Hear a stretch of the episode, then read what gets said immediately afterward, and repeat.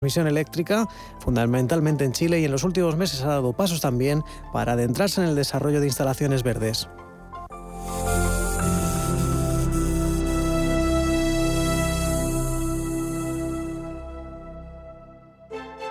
Disfruta de la mejor ópera del mundo en Cine Yelmo. Desde el Metropolitan de Nueva York, en directo o grabado, hasta la comodidad de nuestras salas de cine. Una experiencia única e irrepetible. Es más que cine de Cine Yelmo. Consigue tus entradas o Yelmo Pass en ópera.yelmocines.es. No sé de dónde vamos a recortar más. ¿Sabes lo que es la eficiencia energética? NES te demuestra que sí puedes ahorrar más en energía. En NES son expertos en ahorro y auditorías energéticas. Trabajan con las mejores empresas y al mejor precio. Ellas les avalan. Infórmate en NES.es. Te realizamos un estudio de forma gratuita. Pregunta y contacta en info.nes.es. NES, conviértelo en tu partner energético. ¿El mejor hotel para la celebración familiar que estás preparando? En Rafael Hoteles te ofrecemos todo lo que necesitas. Salones privados con luz natural, jardines y terrazas, cuidada gastronomía, aparcamiento y un servicio profesional que te asesora en todo el proceso. Llama al 902 100 015 o consulta rafaelhoteles.com. Cada sábado, en Rienda Suelta, te contamos todo lo que se cuece en el panorama ecuestre. Deporte, actualidad, ocio, cultura, tradición, salud y mucho más. De 2 a 3 de la tarde, todos los sábados, en Radio Intereconomía, galopamos en las ondas con Rienda Suelta.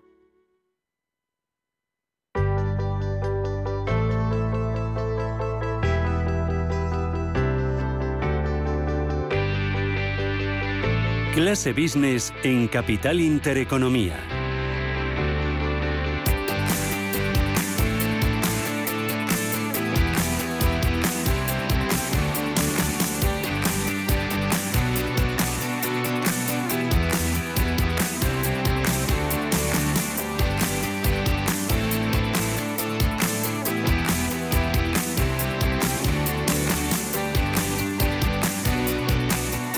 El turismo que también mira con preocupación a las noticias que llegan del este de Europa, al conflicto ruso, porque es un mercado importante. Lo hablamos a las 8 de la mañana en nuestra media, en nuestra entrevista, la que manteníamos con la Cámara de Comercio Hispano-Rusa.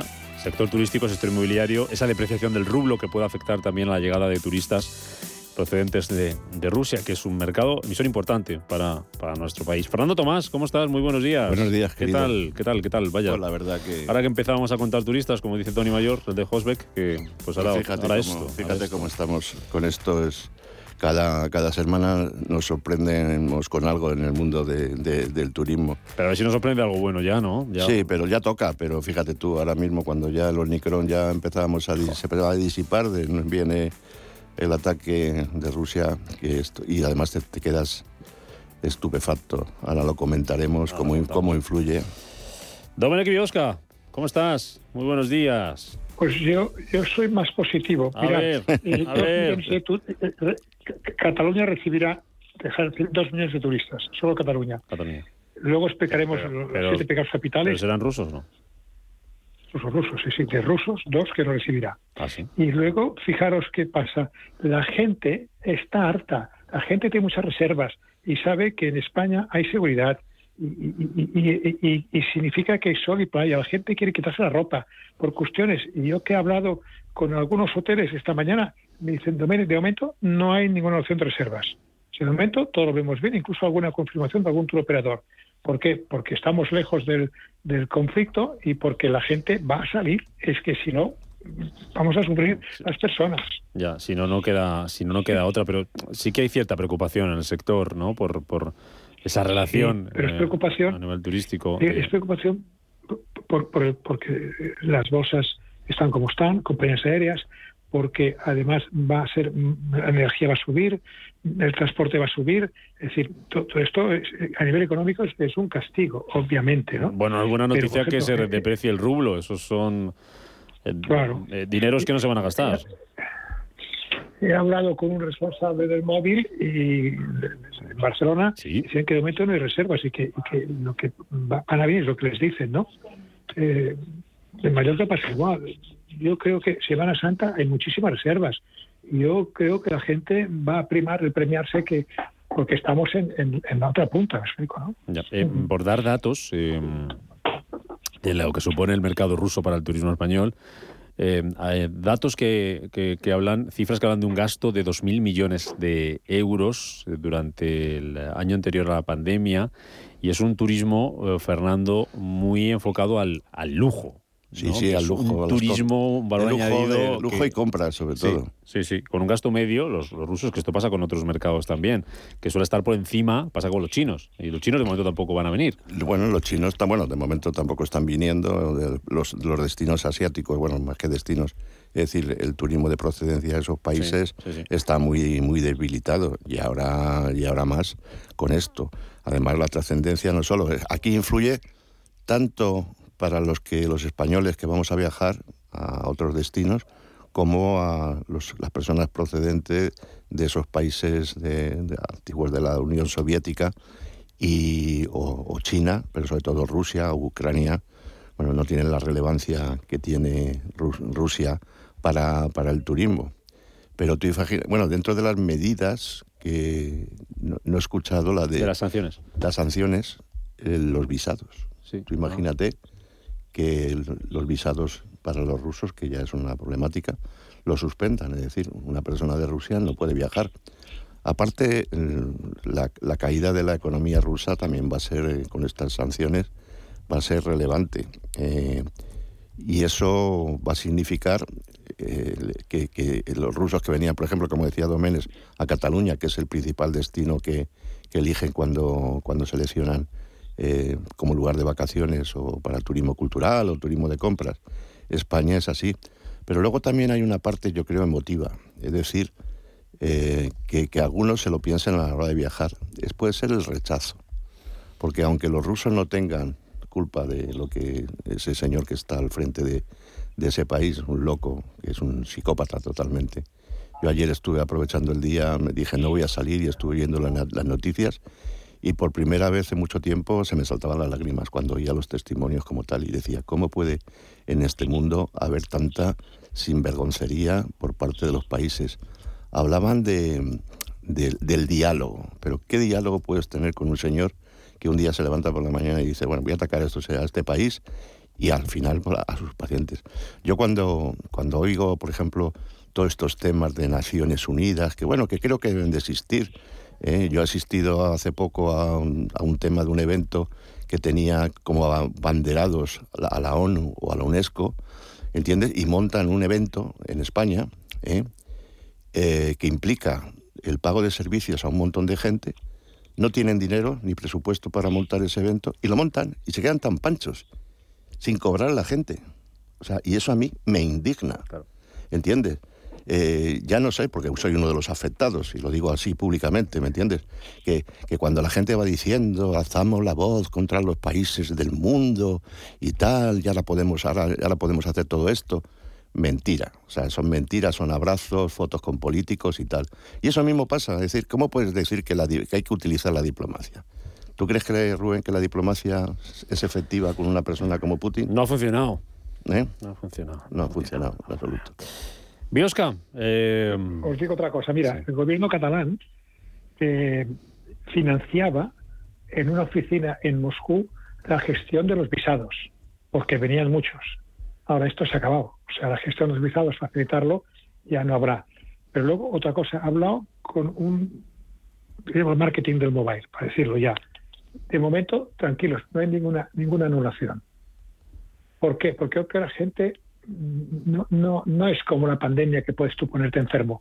La gente dice, es una preocupación, pero vamos a templarnos, porque estamos hartos de, que la economía y nosotros estemos parados. Yo, con los que he no están. Hoy, esta mañana en Barcelona, un hotel que tiene 300 habitaciones. Dice que, de momento, ninguna, ninguna reserva, ninguna anulación. Pueden venir después, claro, puede haber un diluvio. Lo que le han quitado, lo que le han quitado los del mobile, eh, la GSMA y los, los organizadores ha sido el pabellón a, a Rusia. Ha dicho que no, que no. Obviamente, sí, sí, sí, sí. Estas medidas todas, ¿eh? ¿eh? por cierto, en Madrid, que a partir de abril-mayo hay un montón de congresos, unos cuantos más en Barcelona, había uno de un productos eh, rusos, que obviamente esto, lo, que está claro que Rusia no va a salir, no van a poder salir, nadie los querrá, ¿no? Por lo menos en esta área, ¿no? Y lo que decías, Fernando, es verdad, todos aquellos que son comunistas, en países comunistas salen los ricos, los que tienen mucha pasta, los demás no pueden. Claro. Eh, antes de ir al mobile, ¿nos cuentas un poquito qué, ¿Qué va a suponer esto? Bueno, el tema de, la crisis energética que puede suponer esto y lo que estamos viendo con el precio del petróleo, muy mal para las aerolíneas, ¿no, Fernando? Para las aerolíneas y al final el consumidor, porque va a tener que, que pagar eso, eso siempre repercute en el usuario final. Claro.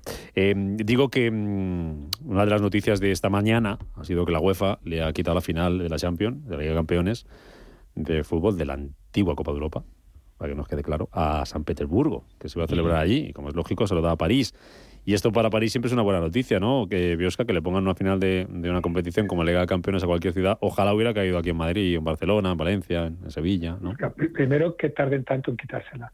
En segundo lugar, bueno, que es una buena noticia. Sabes, sabes, bueno, imagino que habrá habido unas presiones tremendas ahí. Ahí está Gazprom, que es uno de los Gazprom, que es uno de los patrocinadores principales de, de la competición.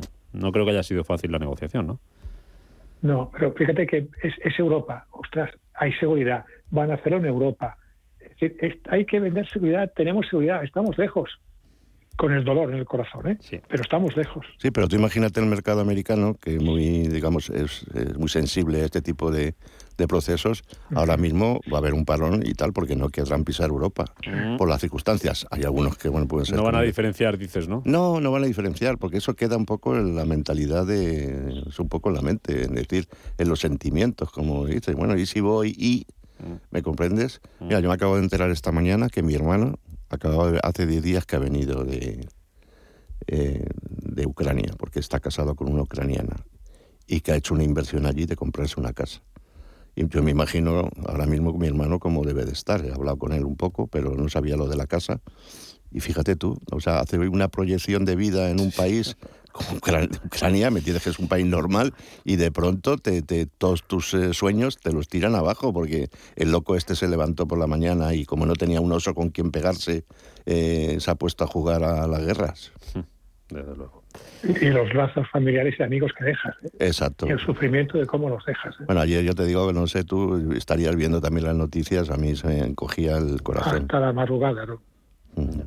Bueno, vamos a hablar de cosas un poco mejores, si os parece. Alegría al mobile. Vuelve Barcelona en, ya con casi total normalidad el lunes. ¿Eso qué supone para el sector turístico de Barcelona tan castigado años atrás, Biosca, por unas cosas, por otras, por la pandemia? Porque se ha boicoteado al sector desde dentro. La gente, aquello de los turistas go home, que no, que no los querían. Pero los que sabéis un poco de esto lo recibís con los brazos abiertos, ¿verdad? 70% de reservas en los hoteles que han hecho enlaces con el mobile y contactos. Eh, y luego tiene otro, el, mobile no solo atrae para el mobile, atrae gente también turística porque transmite seguridad. Se hace el mobile, hay seguridad. Restaurantes, taxis, eh, coches de alquiler, eh, espectáculos. Estuve la semana pasada. ¿eh? Es todo lo que mueve, ¿no? Es, todo, lo que mueve un congreso como, como este. No solamente. Había, antes de la pandemia, tú que sabes mucho y que. Bueno, Fernando también. Eh, un poquito. Eh, espera, que lo voy a decir. que había, había un informe por ahí que circulaba antes de la pandemia del, del, de lo que movía el Fitur de noche. Eh, ah, de, lo que se generaba en discotecas, en cenas. Tú sabes que el nombre antiguo era Fiestur. Fiestur, ¿no? Claro. O sea, por eso digo que es más allá de ir y dormir en el hotel. Todas estas cosas, eh, estos acontecimientos. ¿A que sabíais de esto, ves? Sí, sabíamos de esto y demás. Ahí genera. Es donde, es donde más dinero. Os lo habían contado. En donde más dinero se genera. No, habéis estado en ninguna Y más en este que es el, ya sabes, mobile, ¿me entiendes? Sí, eh, que, tú por la noche en Fitur no has salido nunca, ¿no? Es que yo no, le estoy, lejos de estoy lejos de estas cosas, como sabéis. Sí, bueno, ahora, pero antes no estabas tan lejos. Antes estabas más cerca, ¿no? No, no, no. No, no, es que cambia todo. Toda, mi vida, toda mi vida he estado muy lejos de estas cosas. Sí, nada. Cerraba IFEMA a las 7 te ibas al hotel a dormir. Yo al principio, de, al, principio de mi trayectoria profesional, cuando estaba. Se ríe. Entonces, al principio, en el mundo del turismo, pues bueno, también era el, estar en esas fiestas y tal, era un poco. Un poco para, hacer, para, hacer, negocio. Para hacer negocio relaciones. Luego ya te vas dando cuenta de que no, de que al final son solamente fiestas, general, Bueno, generalmente. Pero, pero siempre te queda la fe de que pase algo Sí, mal. y a no, ver si que- a ver si hay un poco de suerte, ¿me entiendes? Si podemos vender unas cuantas placillas, ¿entiendes? Eso sí, eso siempre. Eh, Esto es como lo del palco del Bernabéu, ¿no? Biosca se, se vende más sí, pero ahí, pues por la noche en el estabas hablando, estabas hablando del mobile y esperamos que, que los acontecimientos que, que sucedan hoy en Ucrania pues no hagan retraer un poco las reservas. Eh, eh, ayer hablaba con una persona de que había habido, de, por ejemplo, de una, una delegación de Ucrania que sí la- cancelaron el- la asistencia al mobile, lo, es- lo entiendo. También ha habido una cosa curiosa, y además se lo voy a preguntar a Biosca, que en eso sabe un poquito más que yo. Decían que la muchas de las reservas, la mayoría de las reservas para el mobile en cuestión de hoteles que habían entrado de manera directa, no a través de la agencia que tienen ellos para, para este evento. Eh, ¿Tú sabes algo de eso? los hoteles, sí, los hoteles han tenido que espabilar Claro. después de lo que ha pasado y han empezado ya con tiempo a hacer todas sus reservas, todo el aparato de reservas de fiesta de noche. Y has dicho una cosa que es muy, muy, muy verdad. El Palco de Madrid es la antesala de algunos de la fiesta. O sea, van al Palco de Madrid, cenan allí, lo exhiben y luego ya se van a la fiesta. Nunca lo he hecho, pero me lo han explicado. El que viene a Madrid y no pasa por el palco del Bernabéu, mal negocio se lleva. Sí, sí. Ah, no, no le ha ido bien el, el No ido el- Oye, qué, lo que, listo, qué listo es el presidente. lo que va, lo que va como un tiro, bueno, como un tiro. Bien, bien. El inserso, ¿eh? Las, eh, leía que las reservas van cogiendo ritmo, que van subiendo, ya el que haya menos contagios también ayuda, Fernando, ¿no? Eh, No, la verdad que sí. pues ya está bien, después del tiempo que llevamos ensayando el inserso de este año, que por lo menos cuando lo pongamos menos en que- marcha que salga que bien. ponga en marcha, en, en marcha. Pero mira el otro día la que decía Tony Mayor cuando estuvimos hablando de Hosbes eh, sobre el tema de la comunidad valenciana. Pues eh, que bueno, que ya veían un poco el final del túnel, ¿no? Y que los brotes verdes.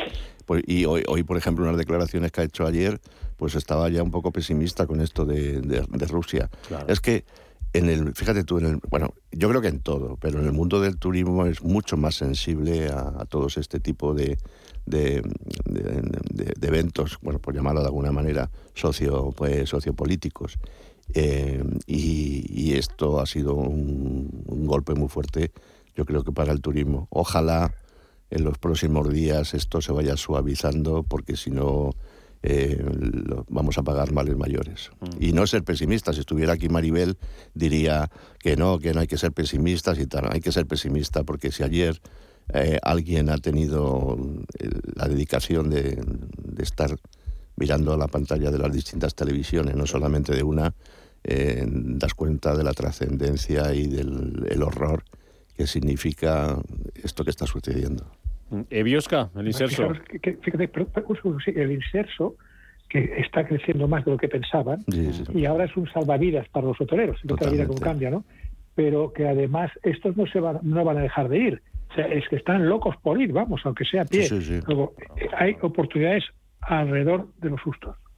Por cierto, mira, ya que hablábamos de antes de deporte, de lo de la final de la Champions, y que hablábamos de aerolíneas, leo la agencia EFE que el Manchester United, el equipo de fútbol eh, inglés, está reconsiderando el acuerdo que tiene con la aerolínea rusa Aeroflot por este tema. Ha sido la aerolínea oficial del United desde el año 2013, y es- usa sus aviones, dice la nota de EFE, para volar a los partidos europeos, y que esta semana ya que venían a Madrid a jugar aquí contra el Atleti, que han volado con una aerolínea diferente. Todo esto al final, pues, Ujú, pues son claro. cositas que van, van pasando, acuerdos que se Sí. van rompiendo, de bueno.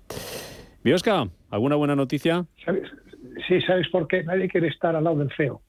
Claro. feo. Todos cambian de pareja. Sí, sí. Sí, una buena noticia es que el turismo de Barcelona va a hacer una campaña importantísima para atraer clientes, juntamente con los empresarios, trabajando juntos. Y eso es bueno, porque fijaros que Baleares trabajan juntos, Canarias trabajan juntos, Cataluña trabajan juntos, Comunidad Valenciana se pelean con razón Mm. por el tema de la tasa turística Sí. y Pero- que la gente pero- empiece que el sector público-privado son la, la, la cuña para ir a hacer gestiones. Pero, pero ¿cómo es esto? ¿Que ya queréis a los turistas allí entonces o qué ha pasado? Y hay tu- en Barcelona hay turistas ya, ¿eh? Ya, pero ya los En que- Palma hay ya, pero turistas, que, ¿eh? pero que antes no los querían. Que no, ¿A quién no quería? A los Que no, que, turistas que no quería mucho. pintaban sí, las sí. casas y decían que no. La, la que- que- alcaldesa que, de que, Barcelona. ha cambiado para que ya los quieran, digo. ¿Que se han dado cuenta No, de que sin ¿sabes turistas no? Que- no hay money o qué? Es que ha- ha- hay un juicio dentro de poco Ah, sí, es verdad. con la alcaldesa. Sí, sí, sí, sí, sí, sí, sí. Sí, sí. Pero lo que pasa es que eso sale, aparece po- la luz. sale a veces en pocos medios, es verdad. Sí. Me da culpa también. Bueno, Biosca, a seguir disfrutando. A ver si el viernes que viene podemos Por mirar cierto, para adelante. por Sí. cierto. Ah, dime. Sol total delante de casa Joder, en Galicia, en Palmeira. Aquí Pues tenemos aquí un día no feo. tienes, tienes. Aquí tenemos un Tú- día feo, pero que, que hay que celebrarlo. Ya está bien que llueva. Tú lo haces para tú lo haces para fastidiarnos. Pero es que allí no tienen problema de sequía. Pues Yo no, sé, invitados. yo no sé cómo lo hacen. yo os pongo el marisco No sé. El y marisco. lo tumbón en la playa. Qué Ah, güey, qué rico. Ah. Pues nos vamos, ¿a que sí? Pues nos vamos, eh. Vamos a viajar, tenemos que fomentar viajar. Biosca, cuídate mucho. Un abrazo fuerte. Un abrazo fuerte. Oye, Fernando, mañana Adiós. te escucho a las 12. Sí, mañana sí. Clase Business. Clase Business. Elena Fraile, que ya está por aquí. Mañana vuelve, que ha estado ahí. Sí, ha estado unos días de vacaciones, y- le hemos dado... Y mañana viene para ir para a las 12 a tocar la campanilla. hacer el programa juntos. Te escucho. Fernando Tomás, gracias como siempre. Una semana más. Hasta la próxima. A ver si solucionamos esto del tema ruso cuanto antes. Ojalá. Gracias. Adiós, Fernando.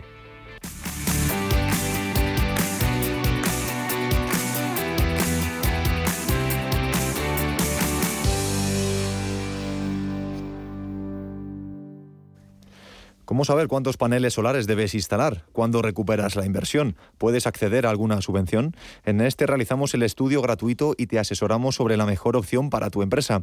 Empieza a ahorrar desde el primer momento y a demostrar tu compromiso con el medio ambiente. Busca más información en nes.es.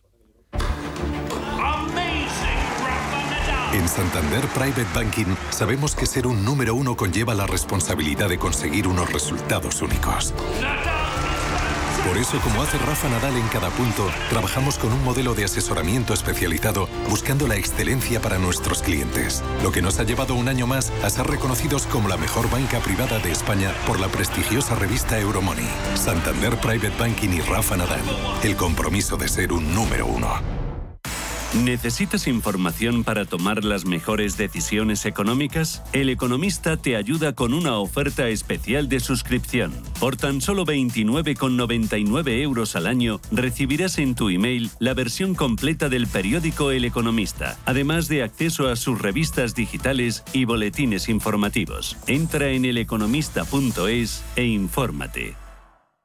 Este año, con motivo del 39 aniversario del Estatuto de Autonomía, descubre las Cortes de Castilla y León desde casa. Disfruta de una visita virtual al hemiciclo, desde tu ordenador o móvil, con el máximo detalle, en compañía de tus familiares o amigos, a la hora que quieras y desde donde quieras. Visita www.ccyl.es y descubre cómo. Cortes de Castilla y León. Amos de Casa, el magazine para hombres y mujeres en el que encontrarás todas las ideas y sugerencias para la supervivencia doméstica, además de ocio, cultura, compañía y buen humor. Amos de Casa, los domingos a las 10 de la mañana en Radio Intereconomía. Te esperamos.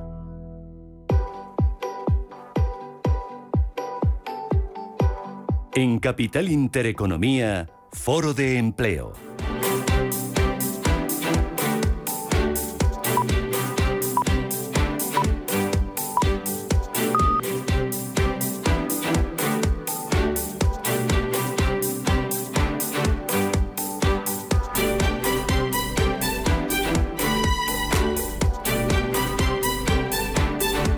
Once y media de la mañana, ahora menos en Canarias, nuestro foro empleo con el que cada viernes cerramos la semana aquí en Capital Intereconomía y mirando también a, a Rusia, eh, el impacto que puede tener en el mercado laboral en algunos sectores como los que ya hablábamos, el turismo, y eso puede afectar también al empleo y a la economía española. A ver qué pasa también con el tema energético, los costes para las empresas la subida salarial que siguen pidiendo algunos sindicatos como Comisiones Obreras. Lo vamos a analizar enseguida y vamos a hablar mucho hoy de formación profesional, de FP. Lo vamos a enseguida en unos minutos con CaixaBank Dualiza para que sepamos en qué punto se encuentra la, la FP en, en España. A ver si le hemos quitado un poco el, el San Benito, ese que tenía, ¿no? José Luis Fernández Santellana, director del Gabinete de Estudios de Uso. Buenos días. Un Hola, poco como el, el pobre de la familia, ¿no? El Bueno, yo creo niño que- feo, el patito feo, ¿no? La... Bueno, yo creo que eso ya es un tema que se ha quedado ya hace ya Sí, tiempo, ¿no? ¿tú Que yo creo que no. Pues Yo eso creo es buena está- noticia. Yo creo que yo creo que no, o sea, es que fijaros que la FP cuando coge esa, esa idea del patito feo es en los tiempos de la ley del 70 donde la gente, claro, Sí, pero, pero, digo, claro, pero- y luego se no ha crees- seguido ¿tú no manteniendo crees un poco heredado, familia, ¿no? si, si dijera, yo mando a mi hijo a FP o a la universidad, sigue prefiriendo mandarle a la- a la universidad. Sí, sí, sí, o sea, que sigue siendo un poquillo feo el pato. Bueno, no, no feo. El problema que tiene es buena parte de las administraciones públicas de este país que las convocatorias de plazas se siguen haciendo bajo los parámetros de titulación universitaria. y de hecho, buena parte de las oposiciones hay que tener un título universitario para poder acceder a ellas. Con lo cual la gente, si yo quiero que mi niño o mi niña quiera estabilidad y quiero que sea funcionario, pues vamos que haga una carrera. Le seguimos negando un poquito el pan. Sí. Ah, bien, bien. Sí, sí, sí. Pero lo que pasa es que si uno se va a otros países, mira, yo recuerdo, perdóname, cuando uno estaba en la universidad y acaba y tal, y va a hacer las, estas cosas de los estudios, del doctorado y todo este tipo de historias, y a todos nos ofrecían la misma beca, que era una beca en el Instituto Más Plan de Astrofísica en Alemania, ¿no? Y entonces ahí lo que se contaba es que el tío mejor pagado del instituto no era un científico, no era un investigador, sino era un mecánico de precisión. El tipo que hacía las piezas que utilizaban después los científicos para ensamblar aquellos proyectos que hacían, ¿no? En este caso. Entonces, claro, era un tipo increíblemente bueno profesionalmente, ¿no? Porque hacía las cosas que no hacía nadie. Y era el tipo mejor pagado de ese instituto. Era un especialización, ¿no? Claro, y sobre todo una buena especialización, no cualquiera. Ya. Bueno. Marisa Cruzado, socia en CVA, Comunicación en Valor Añadido. Muy ¿Qué buenos tal? días. Buenos ¿Qué días. tal? Pues Ay, bueno, luego, estamos ahí- luego voy a meter un poquillo el dedo esto de la FP porque faltan mujeres en posiciones técnicas. Bueno, faltan mujeres en posiciones técnicas y, y- y la verdad es que comparar España con Alemania es como comparar churros con merinas, porque en Alemania, por ejemplo, eh, a partir de los 16 años, eh, cuando empiezan, creo, ellos van por otro sistema distinto, un sexto, séptimo, octavo, algo así hacen, no hacen un bachillerato, etcétera. Cuando llegan a ese punto del octavo, empiezan a hacer prácticas remuneradas en empresas. Las empresas tienen acuerdos para hacerlo.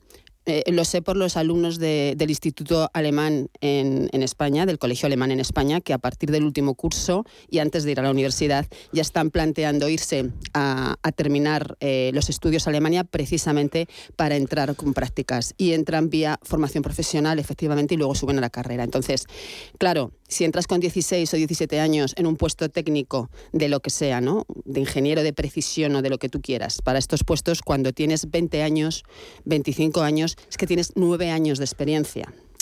No es nada comparable a lo que pasa en España y nuestra FP no está, desde luego, ni las empresas acogen a profesionales de este para que hagan carrera, porque luego el problema es que tú con una carrera universitaria vas ascendiendo dentro de la pirámide de la organización, pero es con una FP no. Luego hablamos de esto, más largo y tendido, que se ha puesto el, el, el anzuelillo y, Y hemos entrado. Sí, se ha es que el trapo y, y habéis entrado. estamos agresivos con esto de la guerra. ¿no? No, pero fíjate, luego hablamos cuando hablamos de la FP, pero en. España lo que se está haciendo es una mala copia del sistema dual alemán, que no es exactamente como decía. Guárdate Marisa. esa pregunta para nuestra invitada de luego, que sabe mucho de FP Dual. Guárdatela, que a mí se me va a olvidar, eh, que a estas horas ya. Eh, José Canseco, que estás también por ahí, experto en recursos humanos, liderazgo y transformación. ¿Cómo estás? Muy buenos días. ¿Qué tal? Muy buenos días. Yo, yo vengo en sol de paz hoy, ¿eh? No, Tú ya sabes cómo va esto, con lo cual mete la cuchara cuando quieras, porque los veo con ganas de hablar a Marisa y a José Luis, y como no te veo la cara, pues, eh, pues, pues igual, igual no te dejan. Sí, sí, me, me meto, me meto, con, con vuestra licencia. Muchas Vale. gracias. Oye, antes hablamos del tema ruso y cómo puede afectar esto al mercado laboral español o a los salarios, que ayer pedía eh, Unai Sordo, eh, de Comisiones Obreras, un aumento de los salarios en España, un aumento, una mejora, decía, del poder adquisitivo, eh, literalmente, para combatir la inflación y por la incertidumbre derivada de la guerra en, en Ucrania. Tal vez por esto último, por la incertidumbre, sea por lo que no habría que subirlos, Canseco. Bueno, eh, es cierto que la inflación está en cinco y pico. eh, los expertos dicen que como mínimo va a subir un 2,5%, un 2-2,5% derivado del impacto de la, de la guerra. Entre uno y dos puntos, plazo. dice Funcas, más.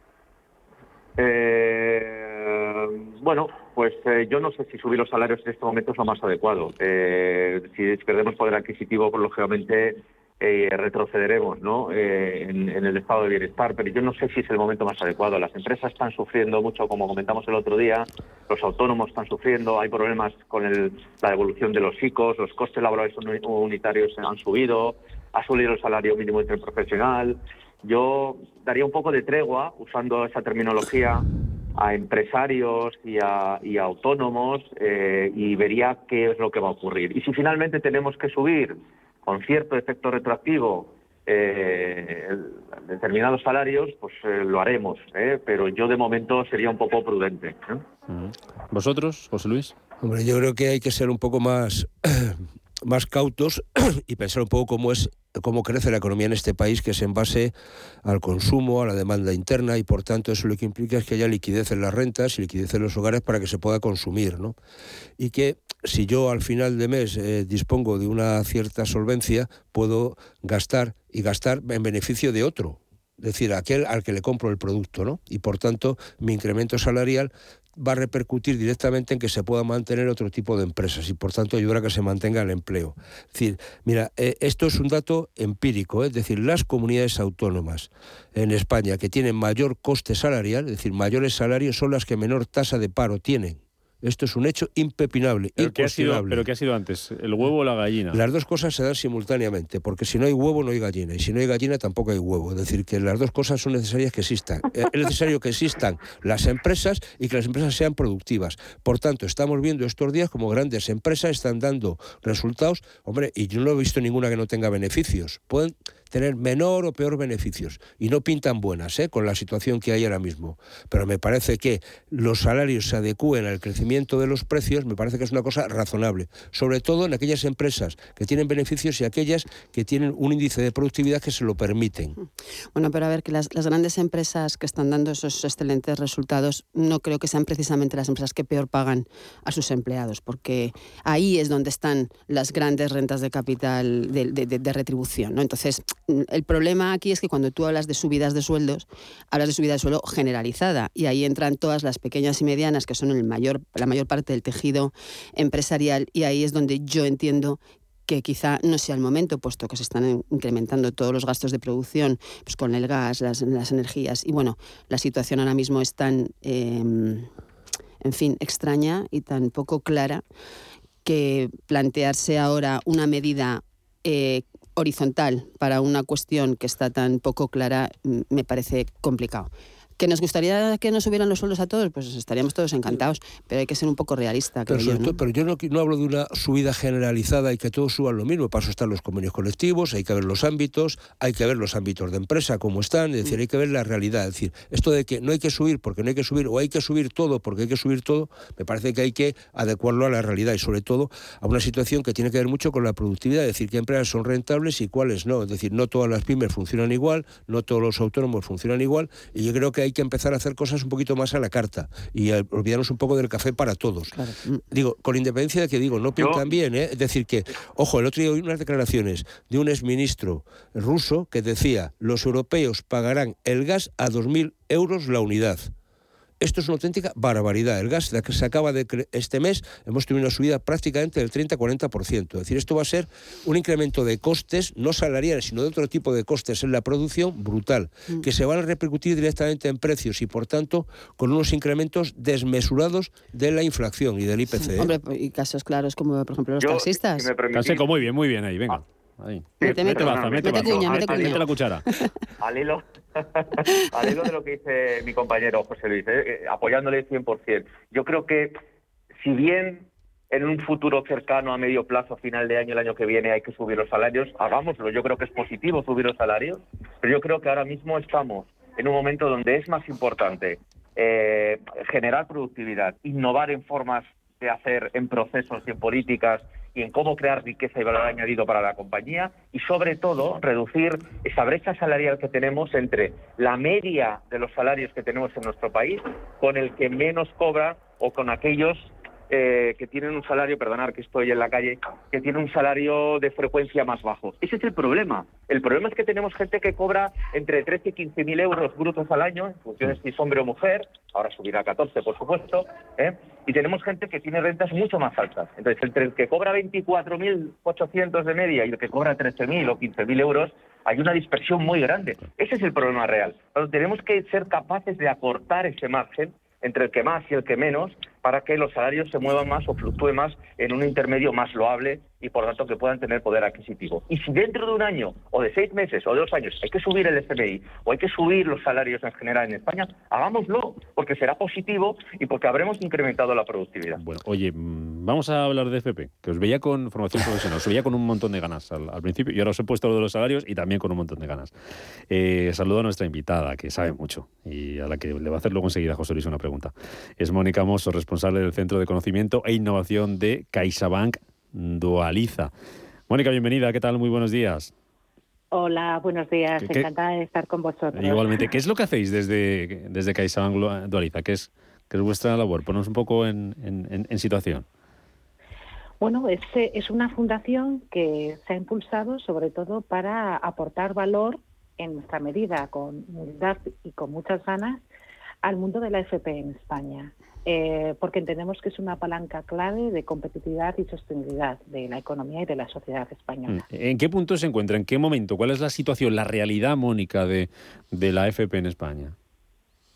Bueno, la realidad de la FP en España tiene claros y oscuros, como casi todas las realidades. ¿no?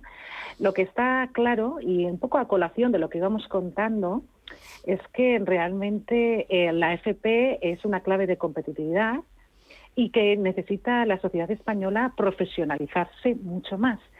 Tenemos en la sociedad ocupada actualmente el nivel de formación entre las personas de 25 y 64 años tenemos una situación donde la franja más grande con diferencia es hasta la educación obligatoria, es decir, a partir de ahí eh, que estamos básicamente en más, en más de un 36% de gente sin cualificar. Mm. Eh, de una forma específica y vocacional, que si sumamos con los del bachillerato nos estamos plantando prácticamente la mitad de la población. Con lo cual eh, tenemos un reto de cualificación y la formación profesional es muy buena tanto para los jóvenes que empiezan como para la gente que está trabajando y requiere de mejorar su cualificación, sus competencias o reconocer lo que ya sabe que, que ha ido aprendiendo ¿no? a lo largo de su vida laboral.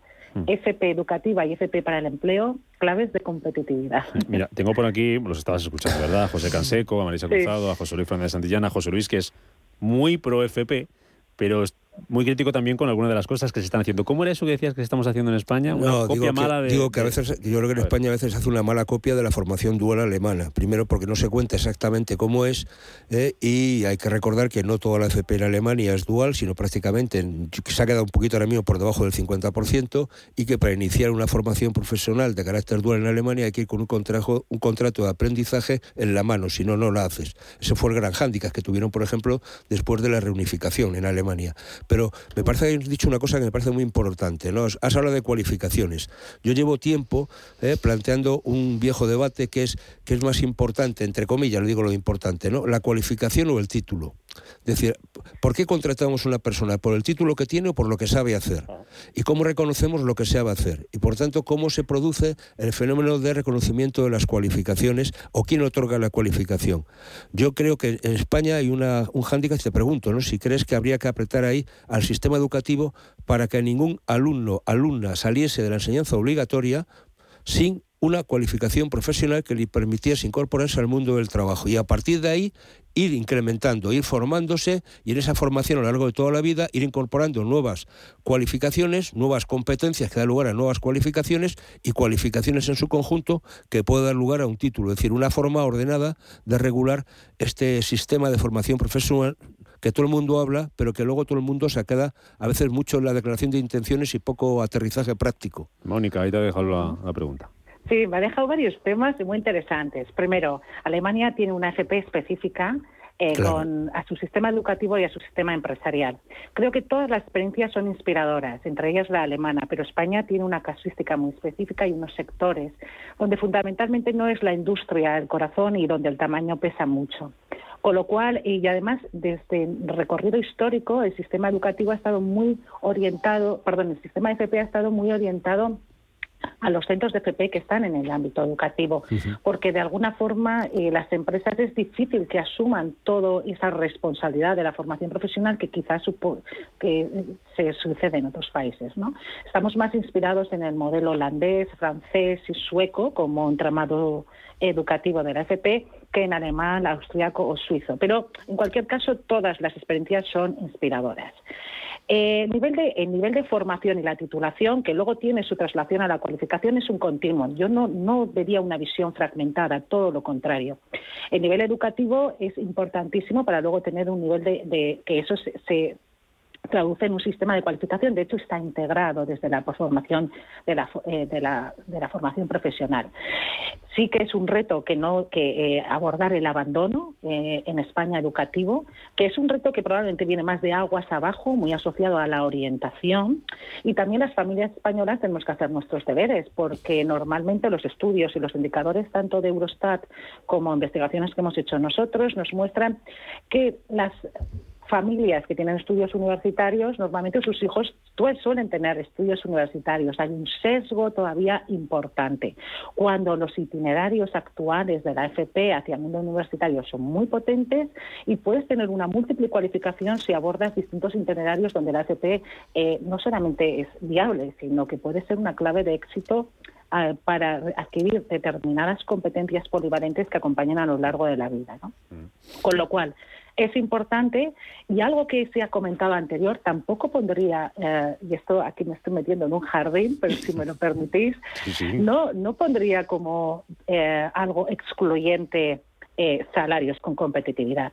Nuestro estudio empírico que hemos hecho con el CEPI, que analiza los resultados de, las de la industria manufacturera en España, desde una encuesta de panel desde los años 90, nos muestra que aquellas empresas que son más competitivas, tanto en productividad horaria por trabajador, en internacionalización y retorno de negocio, son las que más cualificadas están y mejor pagan a sus empleados. Con lo cual, esa, esa eh, visión, eh, o a veces exclusiva, creo que puede ser un error. Cada sector tiene su casuística pero yo creo que la cualificación, el conocimiento es importante y hay que invertir en él. Marisa. Mm.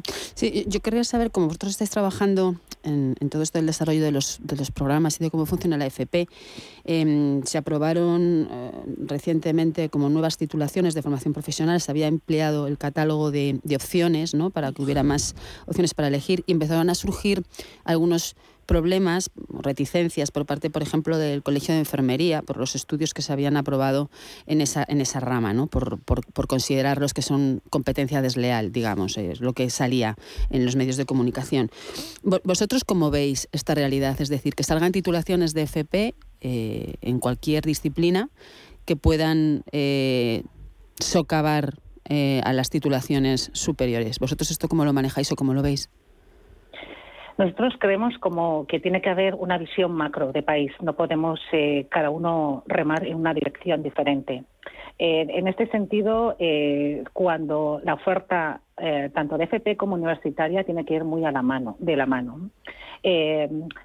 y en ocasiones, pues sucede y en otras no tanto, ¿no? y hay, puede haber a veces un desajuste. Eh, el hecho de que incluso ministerialmente e institucionalmente muchas veces estén en entornos separados, como es eh, actualmente, pues también puede a veces dar visiones distintas, aunque sé, me consta que hay esfuerzos por eh, la colaboración interministerial o eh, interconsejerías, ¿no? departamentos de educación en diferentes sitios, en aspectos. Yo creo que hace falta una labor más de economías de escala, de país y que veamos la cualificación como un continuum y en ese sentido se están dando pasos. La nueva ley de FP tiende hacia ahí, vamos a ver cómo se aplica también, pero sí, es necesario. Estoy totalmente de acuerdo que necesitamos esa visión de conjunto. De hecho, en el ámbito eh, sanitario, estamos analizando actualmente con la Fundación BCN de FP el sector sanitario y sociosanitario desde la perspectiva de la AFP en Cataluña y estamos viendo que hay algunas disfunciones a veces en este tipo de cualificaciones donde por un lado la universidad critica a la AFP y viceversa, ¿no? porque quizás están em, absorbiendo algunas eh, algunas cualificaciones están ahí en un terreno gris y que no mm. está muy armonizado en algunos casos con la Unión Europea. Con lo cual sí que es bueno revisarlo y ponernos al día en este tema. Canseco, venga, te dejo una también a ti. Eh, sabemos que el sentido de la, la formación profesional es que está en clave de dos cosas que están en su, su idea fundacional. Una es la realidad, es decir, los participantes, los alumnos, conocen muy bien qué se está haciendo en el mercado. Y la segunda es la utilidad. Es decir, yo, cuando salgo de la formación profesional, puedo aportar un valor añadido cuasi inmediato en aquellas funciones. Por lo tanto, tiene sentido y funciona muy bien la formación profesional. ¿Creéis que es posible que seremos capaces a medio y largo plazo de los estudios universitarios dotarle de esa realidad y esa utilidad a los alumnos que salen de formación universitaria para que cuando lleguen al mercado puedan conocer ese sector o esa profesión y puedan aportar valor añadido tal y como las compañías lo necesitan? Bueno, me vas a dejar que sea prudente, aunque conozco muy bien el ámbito de la universidad porque he trabajado en él. Eh, tampoco nosotros estamos haciendo estudios específicos de la universidad. ¿no? Yo sé que tienen como reto em, eh, tienen como reto eh, tener unas relaciones más estrechas con las empresas y centros de trabajo, pero en algunas, eh, en algunos grados, eh, como en el ámbito de medicina, donde parte de las especializaciones son los propios centros eh, de sanidad, ya se está dando. ¿no? Entonces, hay realidades diferentes y habrá que abordarlo de forma diferente. Una de las grandes estrategias, y además se asocia con nuestro apellido de CaixaBank, es Dualiza. Y dualiza es dualizar, es decir, tener una visión desde la oferta educativa y la demanda empresarial. Primero sabiendo que la educación forma a personas para que se desarrollen de forma humana, en valores, pero además con una perspectiva profesional. Combinar ambos conocimientos de desarrollo personal y profesional es importante y ahí existen distintos modelos de alternancia. Creo que es necesario tener flexibilidad dependiendo de los sectores y de las especialidades. Por ejemplo, en el mundo de la formación profesional está lo que se llama las FCTs o la formación en centro de trabajo, que es obligatorio para todos y cada uno de los estudiantes de la FP, que al menos implica 400 horas en un centro de trabajo. Mm. Bueno, quizá pueden ir por ahí eh, las tendencias o por otros modelos de alternativa, pero más y más sí que tenemos que, buscar, eh, que dualizar. Tengo 30 segundos y te quiero preguntar dos cosas muy rápidas, así que muy, muy, muy directa. Una, ¿cuánta culpa tenemos los padres de que la FP en algunos ámbitos siga siendo un patito feo frente a la universidad? Y la otra, eh, ¿cuánto hay de mito y de realidad en que alguien que estudia FP va a cobrar menos cuando trabaje que alguien que ha estudiado en la universidad? Bueno, las familias, eh, el proceso de socialización y de toma de decisiones de los hijos tenemos una, un papel muy importante, con lo cual es importante concienciar más a las familias de todas eh, eh, las oportunidades que ofrece la FP. No sé si es culpa de, la, de, las familias o también de cómo estamos comunicando la FP en general, pero mm. sí que es importante, es un actor fundamental. Segundo, em, es verdad que eh, la tasa de empleo es alta en la FP, pero no tanto a corto, pero a medio y largo plazo, sobre todo en grado medio, en técnicos, eh, puede haber una diferencia salarial. También esto tendremos que revisarlo como país, porque en esta década van a surgir nueve millones de oportunidades de empleo en España, porque tenemos el relevo generacional del baby boom. Si queremos atraer buenos profesionales, tendremos que pagarles bien. Y eso, de verdad, eh, redunda enormemente en la competitividad y en la sostenibilidad de los negocios. Pues a ver cómo puede ayudar la FP a esos retos que tiene el mercado laboral y que son, son muchos. Eh, Mónica Moso, eh, ha sido un placer, responsable del Centro de Conocimiento e Innovación de CaixaBank Dualiza hasta cuando quieras, que ya has visto que este es un tema que nos, que nos apasiona y que tocamos aquí recurrentemente en este Foro Empleo en Capital Intereconomía. Gracias, Mónica, gracias. por estar con nosotros. encantada de volver a estar con vosotros, igualmente, de verdad. Igualmente, te tomamos la, la palabra. Canseco, cuídate mucho, te veo por aquí pronto. Un abrazo. Un abrazo, fuerte. Gracias por venir a vernos, José Luis Fernández Santillana. Me cruzado. Qué corto se nos hace esto todos los días, ¿eh? se nos hace cortísimo. Y lo que hemos aprendido y lo que hemos Eso aprendido. sí. y os vais con ganas de más. Siempre. Con ganas de más. Y sobre todo con ganas de fin de semana. Buen fin de semana entonces. Adiós. Gracias. adiós. Gracias. Adiós. Nos vamos de fin de semana. Quedan cinco minutos para llegar a las 12 del mediodía, ahora menos en Canarias. A esa hora ya saben noticias aquí en Radio Intereconomía. Después Rafa Jiménez con la media sesión. Fin de semana al que nos vamos con esta agenda de ocio, agenda cultural, para que tengan ustedes planes, para que tengan ustedes dónde y qué elegir. Nos lo cuenta como siempre nuestro compañero Mario García. Hasta el lunes, pasen un buen fin de semana y sean felices. Adiós.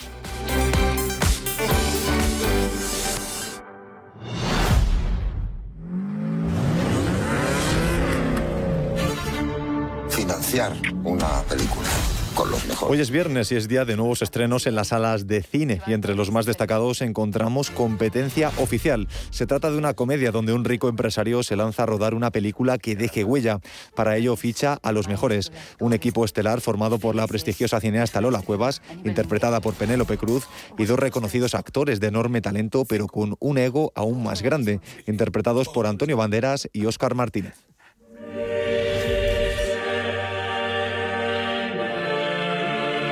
El centro comercial Moda Shopping acoge una exposición única que invita al público a sumergirse en el universo de la obra maestra de Miguel Ángel. Una exposición que muestra la grandeza y majestuosidad de uno de los mayores logros artísticos de la humanidad, en la que las pinturas del techo de la capilla Sistina han sido reproducidas con la mayor precisión posible de una manera única, empleando fotografías con licencia de alta definición. O sea, no, no ha surgido una un buen recibimiento y tampoco vamos a forzarlo. Continuamos con comedia, ya que Ignatius Ferray llevará al Teatro Cofidis Alcázar su último espectáculo, La comedia salvó mi vida. Nada mejor que las propias palabras de Ignatius sobre el espectáculo para saber qué se encontrarán los asistentes. Llamadme Ignatius Ferray, hace ya unos años con muy poco o ningún dinero en el bolsillo y sin nada en tierra que me interesara, creí que podría ir a navegar por ahí y ver la parte cómica del mundo. Mi bíblica barba es, la mapa, es el mapa de la comedia. La comedia salvó mi vida. colorido.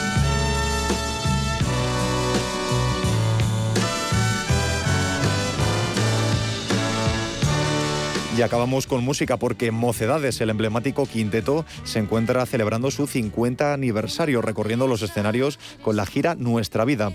En esta ocasión visitarán el Teatro Rialto mañana sábado 26 para ofrecer un concierto donde interpretarán todos sus grandes temas. Con varios éxitos ya a sus espaldas, Mocedades rememorará su larga trayectoria con este espectáculo donde no faltarán temas tan emblemáticos como Eres tú o La Otra España. Con ellos nos despedimos. Pasen un buen fin de semana.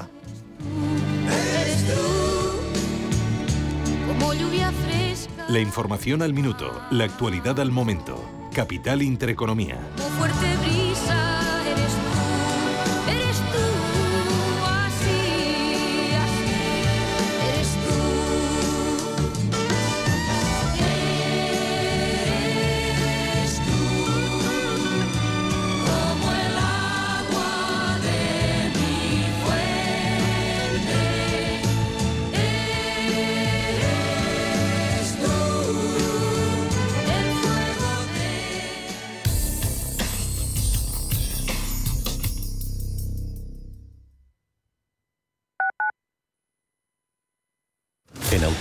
Nos encantan que las acciones sean seguras, sin riesgos. Mira hacia adelante. Invierte en el cuidado de tu cambio automático y rentabiliza con la experiencia del especialista en cambios automáticos. Apuesta por Automatic y obtén buenos resultados. No te la juegues. Automatic.es. Automatic. Reparación y mantenimiento del cambio automático. Finanbest, ganadores del premio del diario Expansión a la cartera de fondos de inversión más rentable en 2021 en categoría conservadora. Finanbest, cinco estrellas Morningstar para nuestro plan de renta fija mixta. Finanbest, gestor automatizado líder en rentabilidad por tercer año consecutivo. Finanbest, tú ganas. ¿Sabías que diariamente estamos expuestos a agentes oxidantes responsables de nuestro envejecimiento? Sirtuvid, de Laboratorio Sanroch, es un complemento alimenticio a base de los más potentes antioxidantes conocidos. Contiene coenzima Q10, resveratrol, ácido alfa-lipoico y vitaminas A, C y E que ayudan a protegernos del envejecimiento celular, contribuyendo a la protección de las células frente al daño oxidativo. Sirtuvid, de Laboratorio Sanroch, tú eres lo primero.